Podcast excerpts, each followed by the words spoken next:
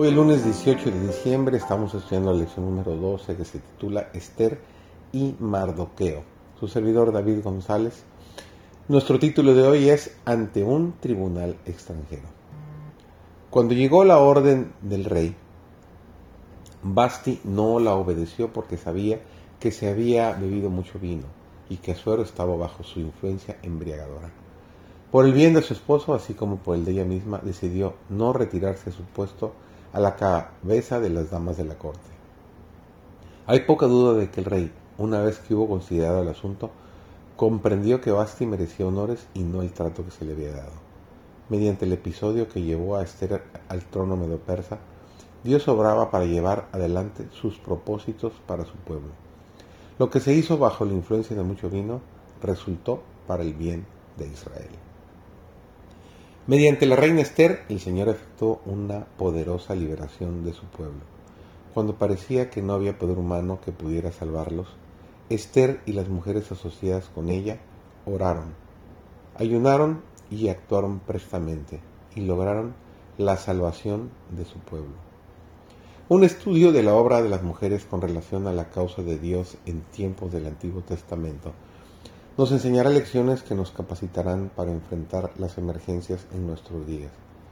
Quizá no confrontemos una situación tan crítica, ni seamos colocadas en un lugar tan prominente como le ocurrió al pueblo de Dios en los días de Esther.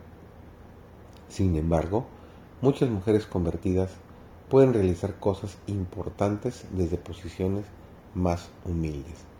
Los que se mantienen en una actitud de oración podrán alabar en razón de las personas que han sido conducidas a su círculo de influencia.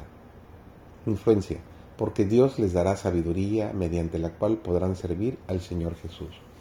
Cuando la sabiduría entrar en su corazón y la ciencia fuere grata a tu alma, la discreción te guardará, te preservará inteligencia, nos dice Proverbios capítulo 2, versículos 10 y 11. Abriréis vuestros labios con juicio y vuestra lengua será la ley de benevolencia. Caifás, alzando la diestra hacia el cielo, se dirigió a Jesús con un juramento solemne. Te conjuro por el Dios viviente que nos digas si eres tú el Cristo, Hijo de Dios. Cristo no podía callar ante esta demanda. Había tiempo en que debía callar y tiempo en que debía hablar. No habló hasta que se le interrogó directamente.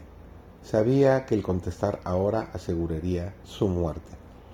Pero la demanda provenía de la más alta autoridad reconocida en la nación y en el nombre del Altísimo. Cristo no podía menos que demostrar el debido respeto a la ley.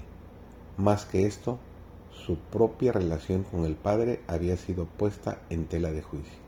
Debía presentar claramente su carácter y su misión. Que este sea un muy bendecido lunes.